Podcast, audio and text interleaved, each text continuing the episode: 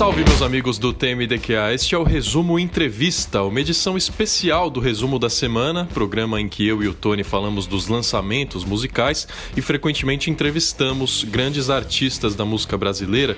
E agora a gente decidiu estender esses papos, afinal é uma honra ter esses músicos aqui com a gente. Sabemos que vocês, ouvintes, gostam quando tem entrevista, então a partir de agora vai ser assim: na sexta-feira a gente vai trazer os destaques e no sábado o papo na íntegra aqui para você, em que a gente gente explora o artista, passa do tempo combinado com a assessoria, sabe como é que é, né? E trata de vários assuntos relativos a Brasil, a música, a arte e tudo mais. Ontem você ouviu o Sérgio Brito dos Titãs falando de Titãs Trio Acústico, disco novinho da uma das maiores bandas brasileiras, uma das nossas favoritas aqui no podcast, você sabe. E hoje a gente conversa com o Sérgio Brito sobre esse disco, sobre a carreira solo dele, sobre pandemia, shows drive-in que o Titãs fez, e você vai ouvir a opinião dele sobre isso, sobre o andamento da vacinação no Brasil, sobre o panorama do rock brasileiro para o Sérgio Brito hoje, e ele elegeu até os discos preferidos dos Titãs dele. Então comente, por favor, o que você achou dessa nova ideia em podcasttmdqa. Deixe lá sua sugestão de quem você gostaria que fosse entrevistado por aqui. Sempre que tivermos uma entrevista, você procura aqui no feed aos sábados essa edição especial do Resumo da Semana. Hoje a gente tem o prazer de começar esse resumo da semana 2021, primeira edição, recebendo aqui o grande Sérgio Brito, integrante do Titãs, uma das principais bandas desse país. Eu já falei várias vezes nesse podcast que para mim é a maior banda da história desse país. Já começo falando isso e dando as boas-vindas para Sérgio Brito que está aqui com a gente. Tudo bem, cara? Tudo bem, Tony. Obrigado. Um prazer estar aqui contigo, com o Rafa, falando aí para a galera que acompanha. Eu tenho mais discos que amigos. Eu também tenho bastante discos, como vocês podem ver aqui. Acho que mais que amigos, com certeza. é, não, quem está vendo os vídeos nas redes sociais e tal já percebeu. Quem está ouvindo, por favor, veja lá, entra no arroba podcast TMDQA no Instagram, que você verá é, a quantidade de discos atrás de Sérgio Brito. Estou até envergonhado com o nome do nosso site, né, Rafa? Está entre os cenários mais bonitos de entrevistados que a gente já teve nesse programa, hein? é verdade. E por falar em disco, hoje, sexta-feira, a gente tem.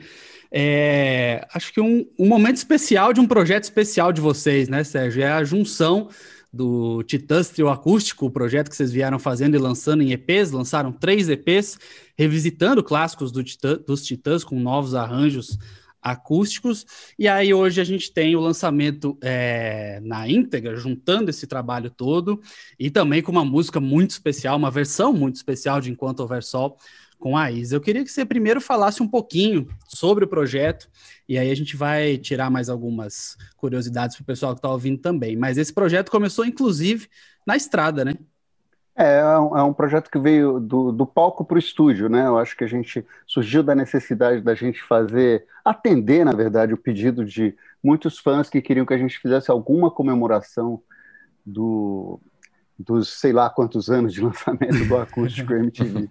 E a gente foi adiando até uma hora que a gente falou: bom, agora a gente tem um momento que propício para fazer e resolveu fazer de uma maneira diferente. Primeiro, porque é, a gente gosta sempre de, de, não vou dizer inovar, mas de, de, de, de novidade. É, é, bom, esse frescor, é, desafios na carreira, especialmente carreiras longas, são fundamentais para você manter o prazer é, naquilo que você está fazendo. Então a gente resolveu fazer uma homenagem, uma celebração daquele disco, do acústico de 97, só que em trio, de uma maneira bem enxuta e um pouco indo na contramão do que a gente fez naquela época, que, foi, que era um projeto grandioso, com uma orquestra gigante, convidados muito conhecidos e tal. Era um projeto grandioso, né? Então a gente resolveu fazer uma coisa cool, pequena, e, e, e, e, a gente sacou que esse ambiente propiciava a, a, a, gente a contar histórias, falar das músicas, falar o que inspirou tal música, tal letra, o que aconteceu em, em, dado momento da nossa carreira, etc. e tal.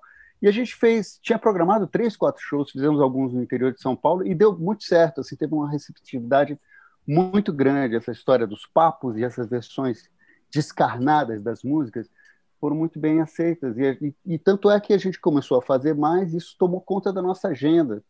E daqui a pouco já tinha gente sugerindo que a gente gravasse, etc. E, tal, e foi o que a gente fez. O percurso foi esse, né? E, e a gente, à medida que foi amadurecendo as músicas, passou a fazer sentido realmente fazer o registro das músicas, porque os arranjos são diferentes. Assim, a gente não pretende concorrer com os originais, é, nem com aquele disco, em termos de, de, talvez nem de relevância, nem de nada, mas eu acho que são versões importantes e interessantes, e algumas ficaram muito especiais, eu ouso dizer.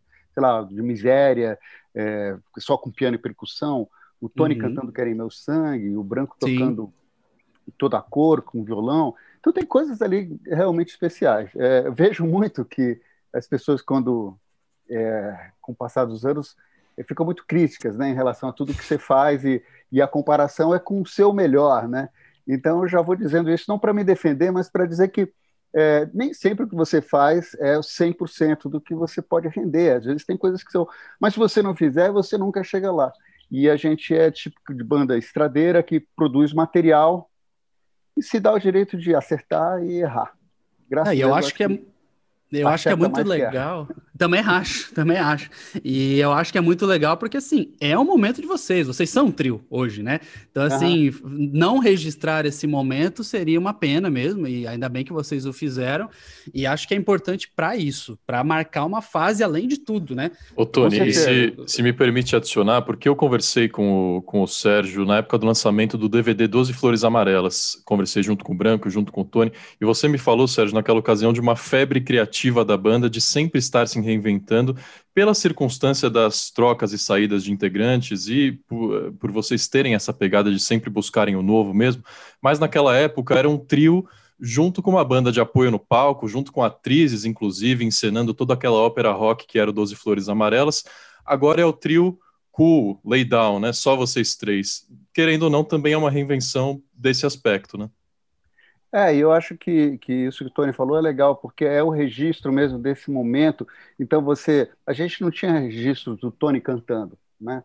É, ele é autor de algumas músicas bem marcantes do nosso repertório, como Isso, é, uhum, que ele fez adoro. sozinho, e o Paulo cantava. E, então, isso é uma coisa bacana. Eu, por exemplo, é, sou tecladista da banda e toco piano há sei lá quantos anos e nunca tive muito espaço na banda para tocar, nem como tecladista, como tecladista que é uma fase do Black Blond, mas como assim piano você ouve rarissimamente na nossa obra, né? E dessa vez eu, é, enfim, lavei a alma. Tem muita coisa de piano, muita coisa de arranjo, interessante para mim, rico para mim.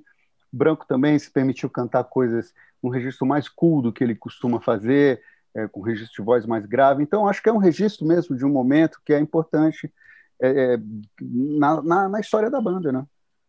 Ah, realmente, é verdade. E só para a gente esclarecer, Sérgio, os EPs saíram todos no ano passado, numerados, né? Um, dois e três, cada um tem oito faixas. Vocês fizeram uma seleção de quais entram no disco ou vão todas junto com a nova, com, em parceria com a Isa? Não, vão todas. A gente resolveu colocar todas, porque a gente é, pensou nelas como um todo, conta uma história. Eu acho que a gente fez uma seleção é, assim de coisas que não são tão conhecidas, é, músicas importantes, relevantes do nosso repertório, é, grandes sucessos, é, enfim, é um, é um apanhado bacana da, de toda a carreira, e eu acho que tem mesmo esse sentido de, de fazer um retrato da, da banda como é hoje em dia, então eu acho que faz sentido ter todas as músicas. E, e, vem cá, teve uma inspiração em formato físico para fazer esse lançamento de hoje também, né? Essa ideia de juntar em um disco só, o formato físico foi importante, né? Que é um formato que está tão esquecido na era do Spotify. É, mas nós temos muitos fãs que são fãs desse do formato físico, né? Ainda por causa da idade, acho que uma boa parcela pública acompanha a gente é ligado no formato físico e, e cobraram muito essa história do, do formato físico e a gente resolveu de novo atender, porque eu acho que as gravadoras, ou mesmo a BMG, para ser bem sincero, não tinha muito entusiasmo por essa ideia. Assim. É, então a gente um pouco forçou para que isso acontecesse e, e, vai fazer força também para fazer um vinil. Eu acho que é bacana isso, é, o objeto isso. físico, ainda é legal. O vinil, com certeza, até mais, é quase um souvenir, né? Assim, você Sim. um objeto bonito, assim, que você pode fazer uma coisa bacana, mas eu também tenho gosto pelo, pelo objeto físico. Ah, demais, bom saber que vai sair. Antes do Rafa fazer a próxima dele, eu queria saber é, o lance da música com a Isa, né? Enquanto Houver Sol, que é uma música de vocês, e teve a participação da Isa, e fez parte de um projeto também, né? O Vencendo Juntos. Como é que é a história desse single? É, é um projeto que foi. É, quem, quem, enfim, convocou a gente para participar do projeto é o Flávio Canto, é um projeto. Ah, demais. Que, que ele faz é, assistencialismo. Agora eu não sei exatamente com que ONG que ele trabalhou, a que ONG ele estava uhum. é, destinado a essa, essa arrecadação de fundos, etc. e tal. E ele convocou a gente. Ele já tinha é, usado Enquanto Houver Sol numa outra campanha que ele fez há alguns anos atrás, que ele tinha uma coisa muito bacana de, de fazer, promover esporte nas comunidades mais carentes. É um cara muito bacana. E quando ele convocou a gente, a gente não, não teve como recusar, né? E e, e, o nome da Isa também pareceu para a gente perfeito, porque ela é uma menina que canta bem, é, tem representatividade, é uma pessoa bacana, ligada nas coisas que estão acontecendo hoje em dia. E foi e bacana, vocês... a participação dela foi, foi bacana. Vocês têm uma longa carreira e vocês estão ligadíssimos em novos nomes, né? Vocês estão trabalhando com esses novos nomes. Dia desses, a gente até publicou lá no Instagram do Tenho Mais Discos um videozinho que você fez de brincadeira com a Plutão Já Foi Planeta, tentando ser o é. vocalista da Plutão e tal. Que também é. é uma banda super nova, de uma molecada incrível do Nordeste. É, Para vocês, como banda, assim, qual é a importância de estar conectado com essa galera nova, musicalmente e de entusiasmo também, né? Imagino que tenha muito esse lado. Eu acho que esse lado de você ver um cara que jovem que, tentando fazer disso aqui a sua carreira, né, fazer compor, tocar, se expressar artisticamente, fazer disso o seu ganha-pão, é, muitas você vê que, é, que é, é, uma paixão, né? Aquilo é uma coisa que a pessoa larga tudo para se dedicar a isso, e ver a dificuldade que é realmente para você se firmar no cenário. Hoje em dia, para o pop rock, muito difícil mesmo, né? É, então, eu sempre que me chamam para fazer alguma coisa, eu particularmente, mas acho que os Titãs também, eu procuro colaborar do, da maneira que for possível. Se não for algo que realmente complicado, eu faço, assim, com o maior prazer, porque eu acho que você vê ali seus irmãos mais novos, né? Você, é, é inevitável você ver aquilo, pô, você já passou por isso, você já teve aquela fissura, aquela vontade de fazer aquilo, fazer teu, teu nome da banda vingar, especialmente essa coisa do trabalho em banda, que eu acho especialmente interessante, que nem sempre é tão valorizado, essa coisa da colaboração artística, né? Mas acho que transcende um pouco isso, essa ideia de colaborar, de ouvir o outro como igual, é uma coisa que não anda muito em alta, né? E, é, e eu acho que é uma é coisa que precisa ser valorizada, assim, e, e nunca é. Eu, e assim, eu vejo isso um pouco com as bandas brasileiras que que, que, que duram tanto tempo e, um pouco desprestigiadas, assim, apesar, a meu ver, devia ser o contrário, né? Você conseguir subsistir, do, é, perdurar é, é, uma virtude. E o, o, a versão com a Isa foi gravada remotamente, né, Sérgio? Assim como é. foi também quando a Elza Soares, ano passado, regravou Comida, também ela no local, cada integrante dos Titãs no local, fazendo uma montagem de vídeo. Então, queria saber de você como foi esse trabalho pandêmico em 2020. A gente estava falando agora há pouco da, do antagonismo entre a era digital e a era é, anterior da música, né, que não deveria ser um antagonismo, mas parece que a gente tem pessoas que preferem a forma analógica, pessoas que preferem a forma digital. Para você gravar e fazer música, inclusive vocês mandaram um vídeo para o festival, tem mais disso que amigos que rolou ano passado também, Isso. tocando É Preciso Saber Viver, que para mim é a Hey Jude brasileira. Uma música toda linda no piano, que termina com um coro repetido ali no final. Ficou linda essa versão também. Então, como foi para vocês fazer esse trabalho separadamente virtual? Olha, é, tudo que é digital, assim como qualquer coisa, tem prós e contras, né? Então, o fato de você fazer as coisas remotamente dá uma possibilidade que você não tinha antes. Assim, pô, então quer dizer que você pode, a pessoa pode não ter tempo, mas arranja um tempo para gravar aqui dessa maneira. É, você pode estar em contato com pessoas que você jamais estaria em contato se não fosse através desse, desses mecanismos, né? Dessas dessas redes aí. E, então, acho que isso é, é, muito bacana. O lado ruim é que você realmente não encontra com as pessoas, é, faz tudo nessa distância, isso deixa tudo frio.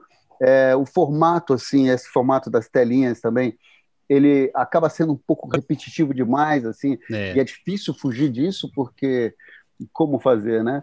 É, então, é isso. Eu acho que da, da, nossa parte foi bacana, porque isso de você forçar a gravar uma direção estética, tipo assim, o, o clipe da Elsa, é, que a gente formou ali com fundo branco, todo mundo de preto, cada um de nós é, se filmou e, e, fez não sei quantos takes para o diretor poder fazer a versão dele final.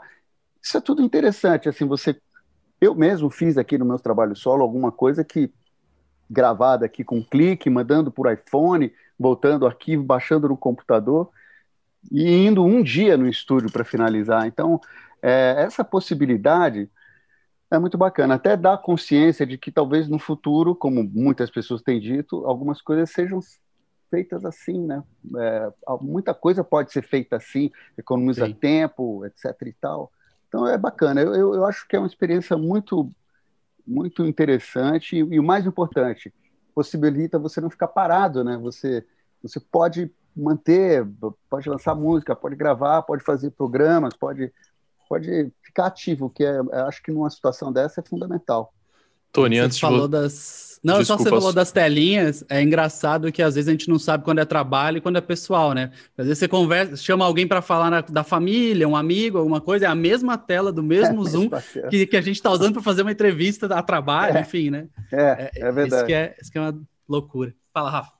Não, eu queria que você mandasse a próxima pergunta, mas antes eu só ia lembrar ao nosso ouvinte que o Festival Tem Mais Justo Que Amigos está disponível no YouTube ainda. Quem quiser resgatar a apresentação dos Titãs, é só procurar lá. E eu citei mais cedo a entrevista que eu fiz na época do Doze Flores Amarelas. Isso também rendeu um episódio exclusivo sobre Titãs, lembrando toda a discografia da banda aqui no podcast, então o ouvinte pode procurar também.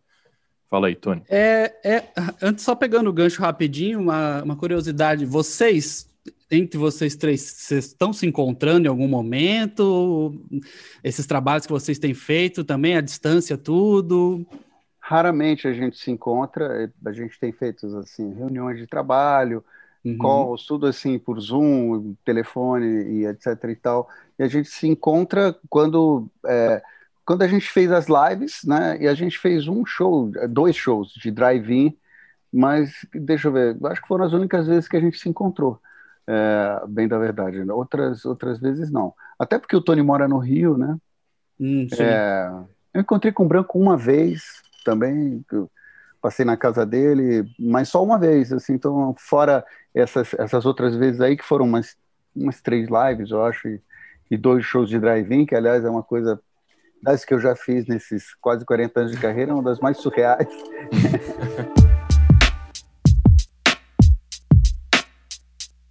É, eu ia te perguntar, é, eu ia te perguntar sobre isso, porque muito se fala sobre soluções e tal, mas pro, pro ao vivo parece que nada engatou de verdade, né? O drive-in, nenhum formato é sustentável financeiramente e tal, é. mas pelo menos na experiência, eu queria que você falasse um pouco do que você acha sobre isso, e claro, compartilhando a experiência de drive-in, que vocês foram uma das bandas que fizeram isso aqui no Brasil. Eu acho que assim, a gente estava tanto tempo sem fazer nenhum tipo de show que o fato da gente estar tá num palco, mesmo que seja com carros na frente, é uma boa distância, já foi um enorme prazer, assim. É, e é claro que você não pode ter expectativa de, do calor que você tem com uma plateia, enfim, ali na sua frente, etc e tal. Então, vou dizer assim que venceu o lado positivo, assim, foi muito bacana atendeu a nossa expectativa, o som estava legal, a galera gostou, estava cheio. A gente fez em Salvador, que foi o mais legal, assim, porque o outro foi para uma, uma empresa, foi um show fechado, um show drive-in fechado. é, mas, é, é, é, enfim, é uma situação completamente diferente. Agora, óbvio que se desse certo, do ponto de vista financeiro, acho que todos, Sim. mesmo sendo sold out, eu acho que não, não não, não, não bate a conta, né? né? Não bate, não fecha a conta. Então, fecha a conta. eu acho que todos precisavam de algum algum tipo de patrocínio para acontecer, é, que eu saiba, né? É, então, acho que por isso que qualquer coisa assim fica limitada, né? Eu acho que um evento que não se paga não tem muito futuro, assim. É, é uma pena, porque poderia ter sido uma saída, né? É, eu cheguei aí a um show drive-in é, no Allianz Parque, em São Paulo, e, e, a experiência foi parecia filme de ficção científica, né? Porque para ir no banheiro, eu aqui falando como público, né? Você foi como artista, eu falando como público. Para ir no banheiro tinha que mandar o WhatsApp. Aí vinha a resposta de qual banheiro era para você usar. E quando no caminho do carro até o banheiro, parecia que eu estava sendo vigilado, vigiado, desculpa, num, num, sei lá, numa prisão de segurança máxima, assim, a galera, né, para ver se você estava de máscara, assim, com toda a razão do mundo, mas é. parecia que você estava sendo vigiado o tempo todo, então era uma situação, era uma sensação esquisita, assim, de ter que, de ter que vivenciar isso. Então eu acho que isso tudo mas, ao final das contas, de não bater, não fechar a conta na parte financeira, porque os números de, de, de público e audiência eh, são bizarramente diferentes, né? Do é. que um estádio comporta de pessoas e de carros. Então, ah. é, é uma pena. Mas, enfim. Eu vi é... essa, vocês viram aquelas, essa cena da, daquela banda? Qual é? Flaming Lips? Qual que é aquela que fez? Sim, Flaming Lips, que fez é. em bolhas, né? Em bolhas. Também, assim, é, é, é óbvio que é uma coisa, assim, legal, bacana tal, mas isso é, tipo, eles fizeram ali para fazer uma vez e fazer um, é acho eu, né? Fazer uma onda, porque aquilo não tem condição de virar como é, enfim, uma, É, não, e eu acho que é muito daqui, do mesmo jeito que a gente falou que vocês gravaram o disco para marcar uma fase de vocês, eles gravaram para marcar que a pandemia, é, né? É, porque uma hora é. não vai ter mais, porque era um show limitado. A bolha, se você for parar para pensar, uma hora acaba o oxigênio, então assim, deve ficar eles, quente. É, deve ficar quente e foi na cidade deles. Então foi uma coisa tipo, estamos marcando aqui, foi em Oklahoma, né? É, é, não é, viável comercialmente. Enquanto tem pessoas e organizações buscando essas alternativas para os shows ao vivo, tem muita gente apostando já que do meio para o fim do ano os festivais vão poder voltar a acontecer, né? Rock in Rio está marcado, entre outros, fora do Brasil até porque a vacinação no país começou a passos lentos e conturbados, mas eu não sei se você, Sérgio, como banda, junto com os Titãs, tem algum plano de, de retornar aí apresentações do meio para o fim do ano. O que, que você está vendo da vacinação no Brasil? Eu estou vendo um caos de uma coisa muito mal feita, assim, e, e que me entristece muito, porque é uma coisa, uma prioridade muito grande. Parece que é, eu não vou repetir o que todo mundo já sabe, está cansado de ver no noticiário, mas eu acho que uma prova de uma capacidade total de administrar uma situação tão, tão complexa e difícil quanto essa. É. Me entristece isso, ver para o país passando por isso. É, dito isso, eu acredito que a gente vai demorar mais do que o normal para poder ter segurança para fazer grandes eventos. Talvez eventos um pouco menores, mas assim, grandes eventos, multidões, você fala Rock in Rio, outros evento em estádio, em ginásio, como é que você administra isso, né? É complicado. Eu acho que é, é um risco muito grande e eu acho que ainda bem, eu acho que a, que a maioria das pessoas aí que estão no poder não vão querer correr, né? Eu vejo assim, a gente tem uma agenda de shows que foram adiados, né? Alguns foram cancelados, mas pouquíssimos. A maioria foi adiado. E, e a gente já reagendou, já recebeu adendos de, de contratos assim, umas cinco, seis vezes. Então, era para, sei lá, fevereiro, foi para março, não foi para abril, agora vai indo para o segundo semestre. E, e assim vai, né? Dependendo da expectativa, porque, obviamente, tudo depende dessa bendita vacinação bem feita e isso, essa coisa da pandemia ficar sob controle, senão é muito temerário você fazer qualquer prognóstico, né? Eu não sei, eu, eu não me atrevo a dizer, assim, talvez é. quando a gente andar um pouco com essa história da vacinação seja mais, mais claro, né? Eu espero que a partir do segundo semestre, porque senão também não é só o show business, eu acho que o país arrebenta, né? Precisa também. Uh, é, é, a gente tem situações muito tristes aí. Enfim, a gente está no meio da música. A gente está a gente tá no digital e o digital continuou, até aumentou, né?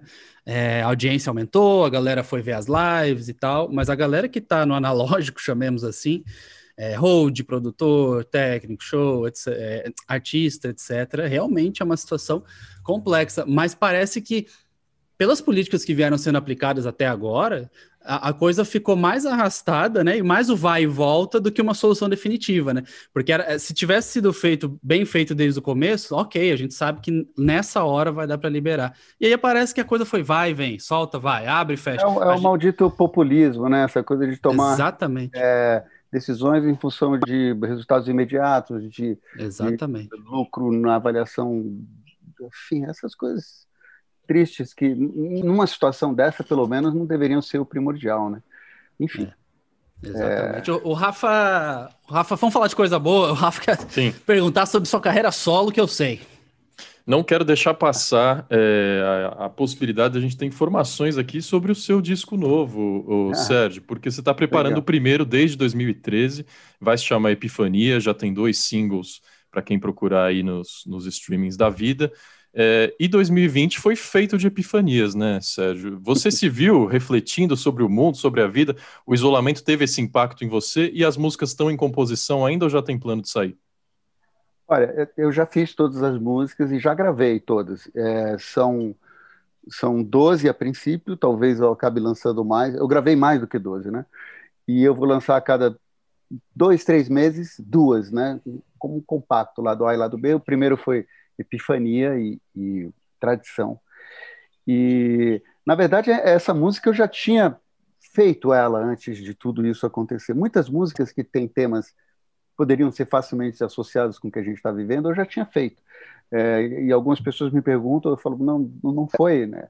É, talvez são temas que já estivessem um pouco no ar, né? Eu não sei, mas não foi feito é, em função do que a gente está vivendo. Talvez o clipe um pouco sim, o clipe de Epifania que eu fiz num lugar é, lá no litoral norte, na época que a, o lockdown estava muito brabo e aquilo estava totalmente deserto, até porque foi durante o fim do inverno. Então, aquilo ali foi bacana. Eu acho que tem uma coisa legal daquilo de contemplar a natureza. Não sei se vocês viram e, e cria um vínculo ali bacana com o que a música diz, com o título da música, etc. E tal. Mas é isso. Eu estou fazendo esse trabalho. Ele tem a ver com esse lado mais pop das minhas composições, que estão nos Titãs, mais melódico, e também com tem ingredientes de, de, de, música brasileira, assim, fortes, como, por exemplo, a bossa nova, um quê de samba, tudo à minha maneira, né? Como diriam chutos e pontapés. Grandes é parceiros é de Portugal, né? É. Então, mas eu tô, tô, tô contente com o trabalho que está sendo feito, assim, acho que essa maneira de lançar talvez seja mais inteligente para a maneira como as pessoas têm ouvido música ultimamente. Assim. É, eu fiquei pensando, se eu tivesse lançado as 12 músicas já, agora, talvez é, as pessoas prestassem menos atenção no que eu estou fazendo. Assim, eu tenho tempo, pessoas ouvem uma música com calma, depois vão ouvir mais duas, isso vai gerando uma audição, acho que mais cuidadosa, assim, um, que, que para mim é importante como artista, que as pessoas ouçam direito o que eu estou fazendo. Então é isso. É, essa tem sido a, a, estratégia mais comum mesmo, parece que está dando resultado, até porque Epifania rendeu bastante para você, o clipe teve tempo de trabalhar, tempo de divulgar. Acho que esse caminho está apontado aí como lançamento daqui em diante. Você sabe quando saem as duas próximas? Agora, tem até uma data, mas eu Opa. não vou lembrar exatamente. Eu acho que é 19 de março, uma coisa assim, é, que vão sair as outras duas saiu uma versão nova de Marvin, né, que você lançou. Então, isso, isso é uma coisa assim que também são aquilo, estratégias, né? De para lidar com, com, o mundo como ele funciona hoje em dia. E eu, eu, eu, eu essa ideia surgiu porque na verdade eu estava conversando com, com o Rick Bonadio da Midas Music, e, ele, e, e eu estava falando assim das minhas composições, do que eu tinha feito, do que eu não tinha feito, é, e comecei a falar do, eu falei, acontece de muita gente não saber que eu fiz certas músicas, como, por exemplo, sei lá, Diversão, que é um exemplo que eu dou porque eu lembro que eu estava no estúdio com o meu produtor e eu comecei a falar da música e ele falou assim, ué, mas essa música é sua? Eu, falei, eu pensei que fosse do Paulo, do Arnaldo. Eu falei, não, cara, essa música é, aliás, mais minha do que de qualquer um, mas é minha e do Nando. E, e, e assim, esse é apenas um exemplo. Existem várias músicas assim. Marvin é um desses exemplos também. É uma música que eu sou muito autor dessa dessa versão, né? Porque é uma versão, né? Uhum. E, e, tanto quanto o Nando, e nunca as pessoas não associam a mim porque é uma música que o Nando, né? Marcou Sim. a carreira dele, marcou a fase dele nos Titãs inteira.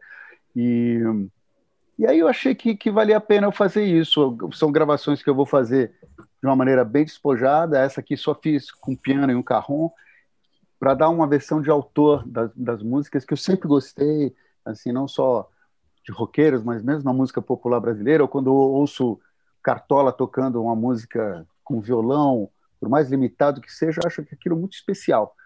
Então resolvi fazer isso. Vou fazer algumas dessas regravações durante o lançamento das músicas inéditas, para ir pontuando, para lembrar um pouco as pessoas o que eu já fiz como compositor, assim, também nos Titãs, que eu acho que é uma parte substancial do, do da obra da, da banda.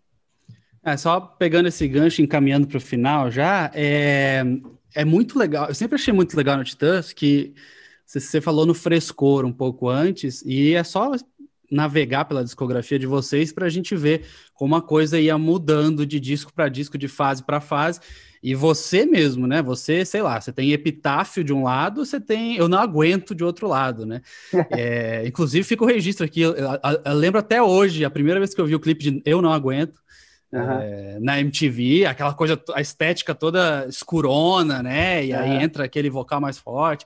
Uma homenagem a Secos e Molhados, inclusive, também. É, uma, né? porque a música é é, dos Secos e Molhados, aquela introdução, né? A, a intro, uh -huh. Aquela intro é, é, um sampler dos Secos e Molhados, inclusive creditado e tudo, e a gente fez alusão à capa daquele disco, que é Sim. fantástica, né? É, fantástico. Vocês deixaram com a cara de vocês o peso, aquela coisa escura, assim. Eu, eu fui impactado por aquilo ali uh, imediatamente, assim. E eu queria te perguntar: é, o, o, disco que está saindo hoje, que é resultado dos três EPs e tal, tem as pesadas em versões acústicas e tem as, as baladas em versões acústicas também. É, como é que é para você, como compositor, é, ir navegar nesses lugares todos e navegar com a mesma vontade, principalmente, mas com a mesma qualidade, assim, né? Porque há vários artistas que são conhecidos a carreira inteira por fazer uma, sempre a mesma coisa. E não é o caso de vocês, indo de extremo a extremo. Eu queria saber, para você, pessoalmente, como é que é quando você escreve essas canções. Eu acho que pessoalmente tem a ver um pouco com a tua formação, assim. Eu acho que desde cedo, assim, com o teu gosto musical, se você realmente tem identidade com essas essas coisas que parecem díspares, né? Então, por exemplo, eu sempre gostei de coisas pesadas e dessa entrega e dessa coisa ritualística que acontece quando você toca uma música que é uma porrada, essa uhum. entrega que você é, eu sempre gostei disso. Para mim sempre foi muito bom. Eu sempre fui um cara introvertido. Então isso para mim era uma válvula de escape. Então é muito natural em mim, muito verdadeiro esse lado. E, e na outra extrema, na outra ponta, até para quem me conhece do meu dia a dia, eu sou cara na minha, sou cool, sou calmo, gosto de coisas melódicas, eu gosto de contemplar as coisas. Então, é, esse lado melódico, esse meu gosto pela bossa nova, para mim ele não briga. É só, só uhum, um fato uhum. De uma coisa que é a expressão da minha individualidade, e que eu acho que, você parar para pensar, todo mundo tem assim é, momentos, momentos e momentos, né? É, então, eu acho que já houve um tempo em que bandas, o, exemplo mais óbvio é o dos Beatles, né? É, uhum. Você ouve o Paul McCartney gritando, feito um condenado, né, cá entre nós, em algumas gravações. Sim. Ao mesmo tempo ele canta Yesterday com, que nem um anjo, né? Sim. Então você fala assim, que é o mesmo cara. É... Então acho que isso também de você colocar. Acho que as pessoas começaram a ver essa coisa da música como se fosse tribos, né? que eu não sei se isso tem a ver com uma coisa de mercadológica ou, ou não, não sei, não sei, mas é de compartimentar. Então essa tribo não pode gostar do Sim. que essa outra tribo faz. Essa tribo tem que se comportar dessa maneira, tem que estar vestido dessa maneira, tem que, senão você não faz parte dessa tribo.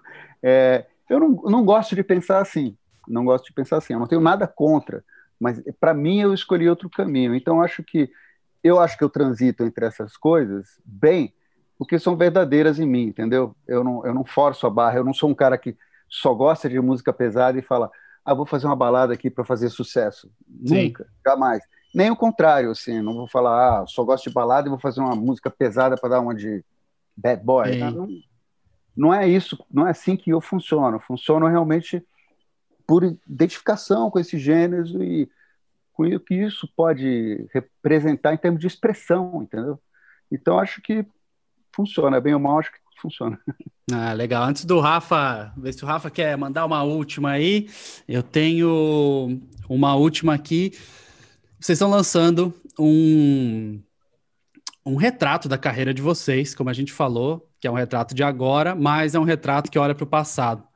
É, e vocês já falei aqui várias vezes, têm uma trajetória riquíssima. Você consegue escolher, porque eu ia te colocar numa fogueira aqui e falar, cara, quais são os teus, teus discos favoritos do Titãs, os três favoritos tal.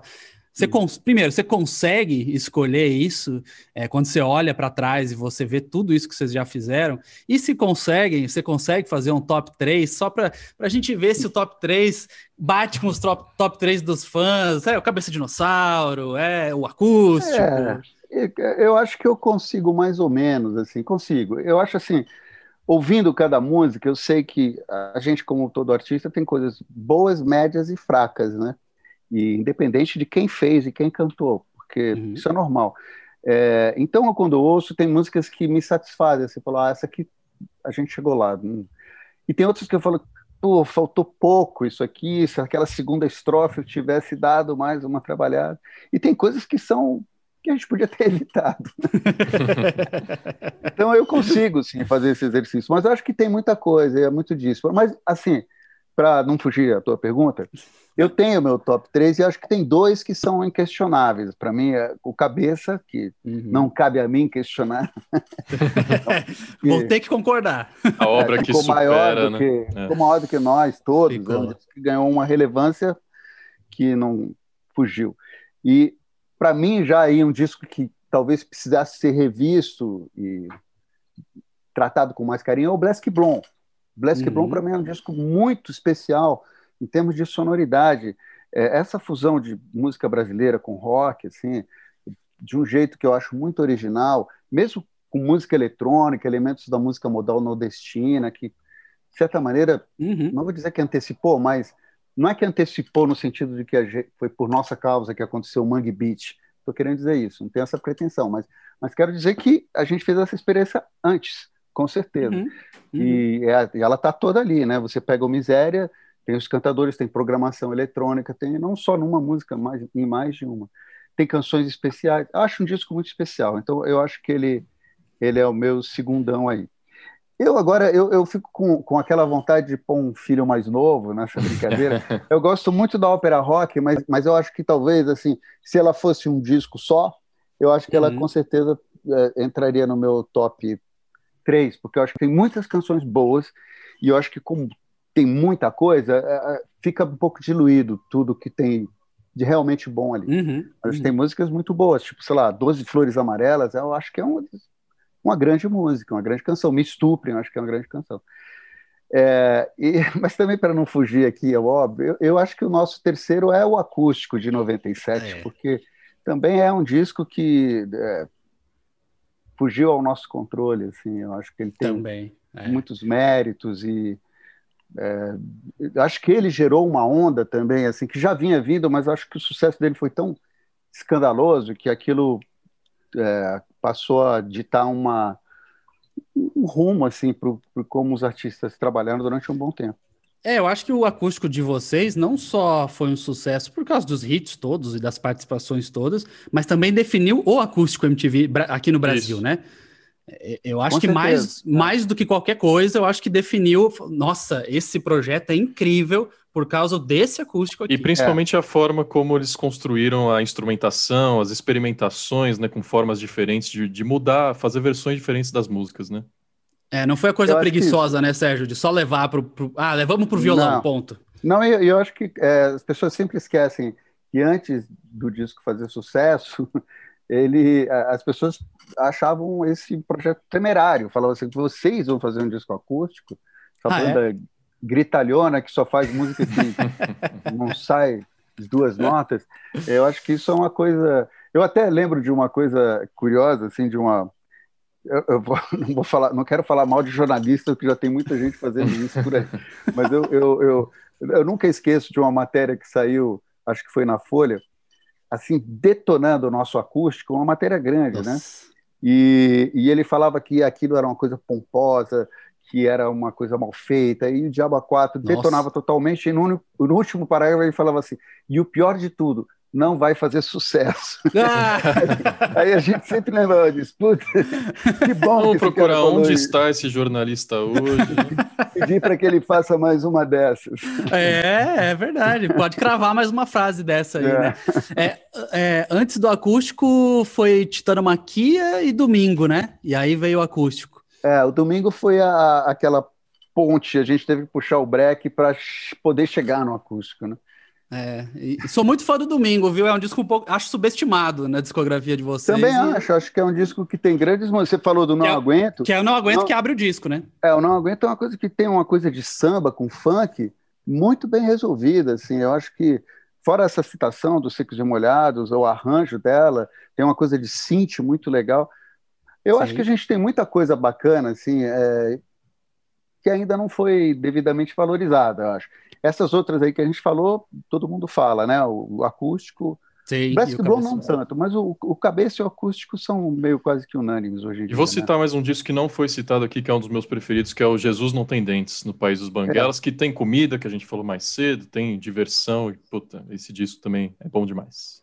E foi é, em seguida, né, o, né, do cabeça? O, foi o, no, é o nosso Golden Years, né? Porque é o cabeça, o, o, o Jesus e o Blask Blom. O Blask Blom, é um trio é. realmente é, o Nando um já falou, outro, né? o Nando já falou algumas vezes que para ele, inclusive, o Jesus é maior que o cabeça de dinossauro. É, para ele, pessoalmente, ele fala: "Não, então, eu já vi ele falar isso, que não, então, pô, o cabeça é muito bom, mas o Jesus que veio depois e a galera não dá tanta é, é uma declaração forte, né?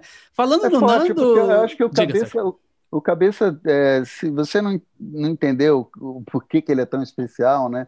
Ele, ele, tudo que ele tem ali, a, essa, a crueza, os assuntos, é muito feliz. O disco é, até o que a é. gente na época achava que não era tão bom, hoje em dia soa como virtude para mim. É não, é um o, que eu, o que eu costumo falar é que se alguém lançasse músicas que vocês lançaram no Cabeça Dinossauro nos anos 80, se lançasse hoje em dia, ia ser, cara, ia ser uma polêmica bizarra até por pessoas progressistas, né? Então, você, é. igreja, polícia. A, eu gosto muito de a, a, o porque é muito. É, é para mim representa o lado do Titãs, que é fazer da, do vocal um instrumento, assim, né? A coisa de não fazer muito sentido, mas ok, é isso mesmo. A ideia é, que, é impactar. É, acho incrível também. Bichos Escrotos é uma, é uma pérola, família, enfim. É, ah, você sabe que eu, eu, assim, nesse exercício que a gente às vezes faz para valorizar o trabalho que já fez, né? eu vejo que teve uma fase aí que todo mundo é, começou um pouco, ainda acho que isso está em voga, um pouco a, a tratar o rock brasileiro como uma coisa menor dentro da música popular brasileira, né? Uhum. Sempre foi, como disse a Rita, roqueiro brasileiro sempre teve cara de bandido, mas teve uma época ali nos anos 80 que a gente entrou na sala de estar, né, e começou a conversar com as grandes figuras da MPB e tal, tal. Mas parece que o rock brasileiro foi tirado dessa sala aí, colocado num cantinho e, e, e um pouco com esses, essas, esses, essa argumentação de que é uma cópia do que se faz lá fora. Coisa que eu acho que assim é de uma falta de, de, de inteligência mesmo e de cuidado em ouvir e comparar. Porque eu acho que, obviamente, tem músicas e bandas que se espelham durante uma fase em outra, em bandas lá de fora, mas aquilo foi ganhando outra, outra cara. Você não pode falar que, o, que a Legião Urbana está imitando os Smiths. É, o Renato canta no jeito totalmente deles. Eles fizeram um faroeste caboclo. A gente imitava quem? O Talking Heads, porque o Arnaldo dançava daquele jeito, mas espera lá. Você vê, o, o Cabeça de Dinossauro é um, é, um, é um, tem uma sonoridade de vocais cantados de uníssonos, gritados, é, músicas que são quase slogans, riffs. Eu não vejo uma banda gringa, numa boa, você pode falar do Ramones, mas assim, com essa sonoridade como a nossa, AU, Cabeça de Dinossauro, não vejo é. bandas gringas. No mesmo disco, inclusive, né? Sim, mesmo Paralamas, falar Alagados, e por aí vai. Então, eu acho que tem tem um pouco isso. Eu, eu, eu acho que está faltando a gente chegar nesse outro momento aí em que, que esse rock brasileiro precisa ser revisto e. Também acho. De uma maneira mais isenta, não vou dizer nem. Não precisa favorecer, mas também menos com menos é, preconceito. Também acho. E só para fechar, falando aqui de um outro disco também, já que o Rafa falou, eu vou citar, e esse é filho recente. Eu sei que o tempo passa rápido, Sérgio, mas é recente. é 2014, o Nhengatu, que eu acho muito, muito bom mesmo. Acho que vocês novamente colocaram o dedo na ferida quando vocês lançam Fardado, por exemplo. Vocês estão colocando o dedo na ferida quando ninguém está fazendo, né? Tá todo mundo falando, falando, mas ninguém tá lá fazendo uma música, botando a, as máscaras de vocês no, no, no, no clipe é. oficial. Você vê, Vossa Excelência também é uma música. É, que, é, é. Todo mundo fala, enfim, é uma música nossa. E novamente é. um disco com muito conceito, né? Desde o título, a capa, os clipes com máscara, tem, tem toda uma, uma história por trás. Né? Tem uma música que me marcou muito, que, que é tua, eu acho, me corri se eu estiver errado, que é Não Pode desse Sim, disco. É. E, é, e é uma coisa que fica repetindo, né? Não pode, não pode, é, não pode. É. E eu lembro que você até falou como foi uma inspiração. Acho que a gente entrevistou você na época, e foi uma coisa tipo: ah, você fala pro cachorro, não pode, você fala pro teu filho, não pode, você fala não pode, não pode, não pode. E me remete muito a, a AUU, que também é tua. É, Só que aí não. que você usa o AUU para repetir. AUU, AUU. É, com certeza. Eu fiz essa conexão. São músicas, eu gosto disso, entendeu? Dessas músicas que são quase nada, assim, que é mais uhum. um estado de espírito. É, eu, eu, acho que eu vi o Paul McCartney falar isso, que ele dizia assim que é, é, às vezes é muito mais difícil fazer um, um rock and roll do que uma balada, porque uma balada ele chega, senta no piano, procura uma progressão harmônica, cava, mas um rock and roll se ele não tiver essa fagulha, uma centelha, mesmo que não seja nada, que nem o Bob Lula ou uhum. essas coisas que não são quase nada, mas que, que tem uma, uma, um vigor e uma vitalidade tão grande que contagia, né?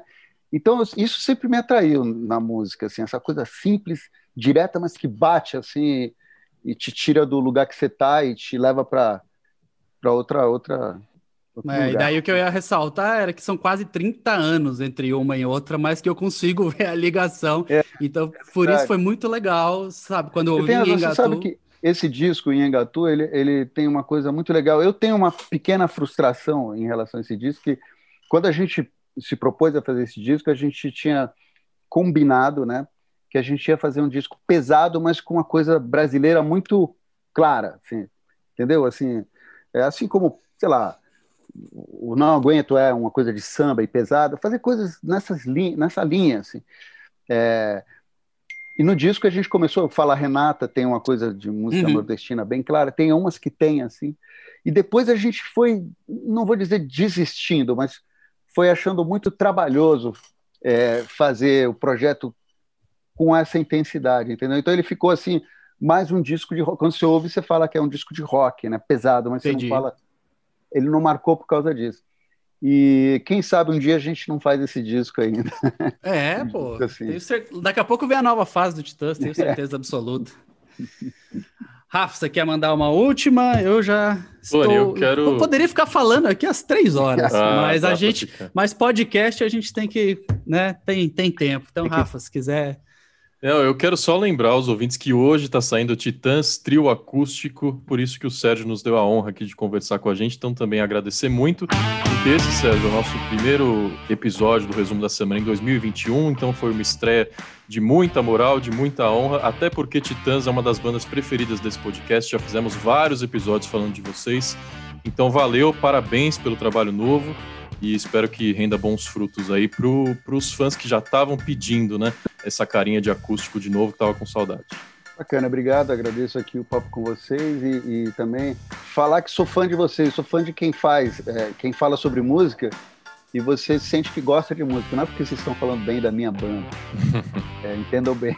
Não é isso, é uma Sim. coisa que você sente, assim, eu acho que essa relação com o que você faz é, é fundamental para que a coisa vingue e, e, dure e seja relevante. Então, fico feliz de que existam programas como esse que vocês fazem.